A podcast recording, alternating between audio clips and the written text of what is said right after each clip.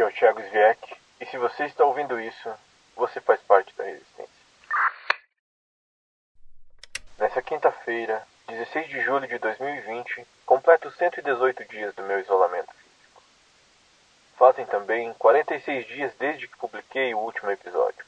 Eu sei que demorei e acho justo compartilhar algumas coisas aqui com você.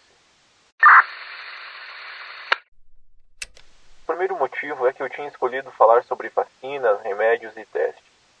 Comecei a escrever o roteiro, mas é algo bem complexo e que pede uma pesquisa mais aprofundada. Além disso, pelos rascunhos que já fiz, vou ter que quebrar esses três temas e provavelmente cada um vai ganhar um episódio no futuro. Em segundo lugar, eu já estou cansado desse isolamento e de tudo que essa pandemia tem causado. Tenho quase certeza que você também está. Não tem sido fácil, né? Mas o que podemos fazer ainda é resistir, se adaptar e prosseguir. Um bom exercício é imaginar o que você vai fazer quando tudo isso passar. Você já pensou nisso? Eu já planejei o último episódio do Resistência. Algo que eu já posso te adiantar é que ao invés de terminar com Eu voltarei, vou finalizar dizendo Hasta la vista, baby. O terceiro motivo é que algumas coisas do episódio 6 meio que acabaram se tornando realidade. Eu escrevi ficcionalmente, mas pensando em uma situação possível. Foi inclusive estranho ouvi-lo novamente. Os contágios cresceram muito aqui no Paraná desde a publicação do episódio 6. E a doença começou a sair dos números para assumir a forma de rostos conhecidos e pessoas próximas. Nosso município, que não tinha mais de três dezenas de casos e nenhum óbito, já conta com mais de 20 perdas. Perdemos um amigo da família de longa data e devido à suspeita da Covid não tivemos oportunidade de nos despedir. A proposta do Resistência não é assumir uma postura negativa e eu peço perdão por trazer estatísticas de óbito aqui, mas achei importante registrar esse contexto. Ainda sobre o terceiro motivo, quero compartilhar o drama familiar que passamos nesses dias. Meu padrasto, com febre e sintomas de gripe, procurou um posto de saúde. Teve isolamento recomendado pelo médico recebeu receitas de medicamentos para tratar a Covid-19, mas não foi testado, com a justificativa de que apresentava sintomas leves e de que não tinham testes para todos. A doença havia chegado à nossa família. Esse dia foi muito difícil e, apesar de tudo que sabemos sobre a doença, quando chega a nossa hora de enfrentá-la, as coisas não são tão simples quanto na teoria.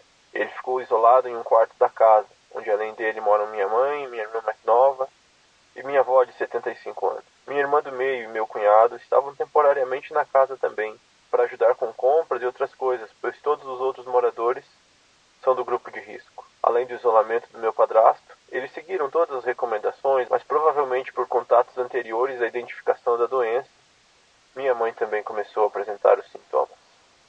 E dois dias depois, minha irmã do meio também perdeu o paladar, teve febre e ficou com dores no corpo restavam sem apresentar os sintomas minha irmã mais nova, meu cunhado e minha avó.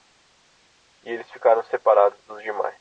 A empresa onde meu padrasto trabalhava informou que só aceitaria o retorno dele com um exame que comprovasse que não estava mais transmitindo a doença. Como o SUS não tinha feito o teste, ele precisou fazer o exame em um laboratório particular. Ao sair o resultado, finalmente tivemos a confirmação de que ele estava com a doença. Pelo menos o resultado informava que ele já não estava transmitindo o vírus. Aí instalou o nosso dilema. Apesar dos infectados estarem melhor, não tínhamos como saber se todos os que estavam sem sintomas poderiam ou não estar com o vírus no organismo. Olhando daqui para aqueles dias, parece simples a decisão que precisávamos tomar, mas até conseguirmos não foi. Para não alongar muito a história, resolvemos testar os três assintomáticos. Como o SUS não fez o teste no meu padrasto, apesar dos sintomas, essa não parecia ser uma opção. Reunimos o dinheiro entre alguns familiares e testamos os três.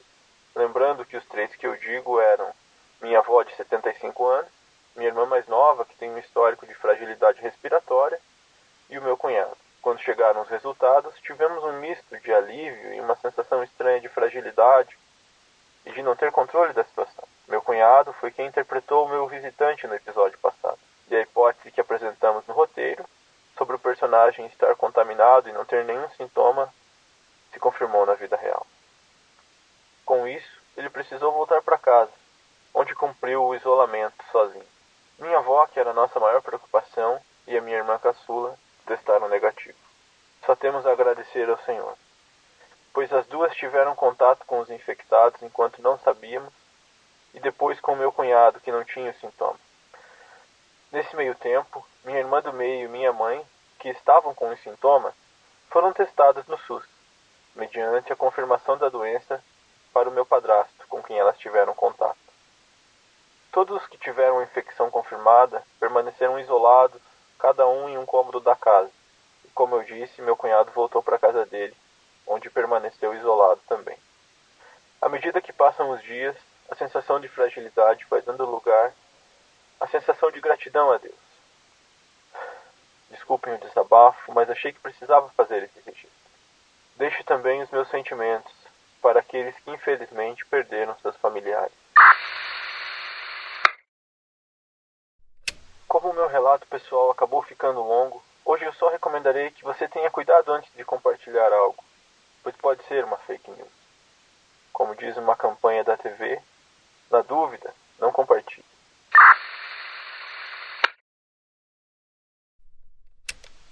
Hoje também não vou abordar nenhuma notícia específica, mas como sempre recomendo que você acesse o site thegoodnewscoronavirus.com, que reúne as boas notícias sobre o enfrentamento da pandemia do coronavírus.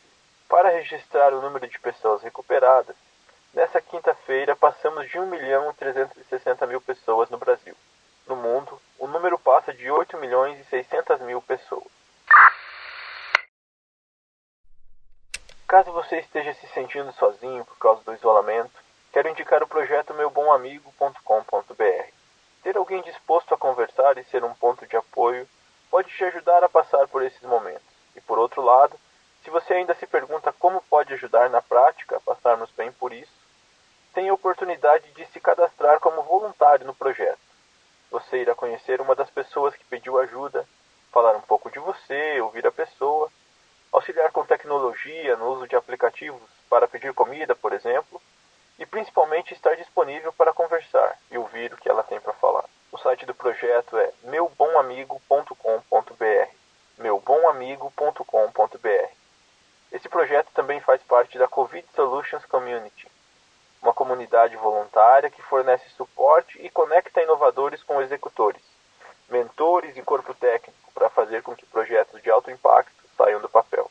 Acesse covidsolutions.com.br e acompanhe esses e outros projetos. Participe, seja protagonista no enfrentamento dessa pandemia. Eu vou ficando por aqui e para entrar em contato comigo você pode mandar um e-mail para resistencia.cast.gmail.com resistencia.cast.gmail.com No Instagram você pode nos seguir em resistência.20 resistência.20. Pelo WhatsApp no número 41 999 60 7522. DDD 41 999 60 7522. Inclusive, se você quiser receber os áudios pelo WhatsApp, basta me mandar uma mensagem que inclua o seu número na lista de distribuição. Aqui é o Thiago Zviek, e se você ouviu até aqui, você faz parte da resistência. Que a paz esteja com você e lembre, enquanto não temos uma vacina, eu não posso te dizer hasta la vista, então aguardem, pois eu voltarei.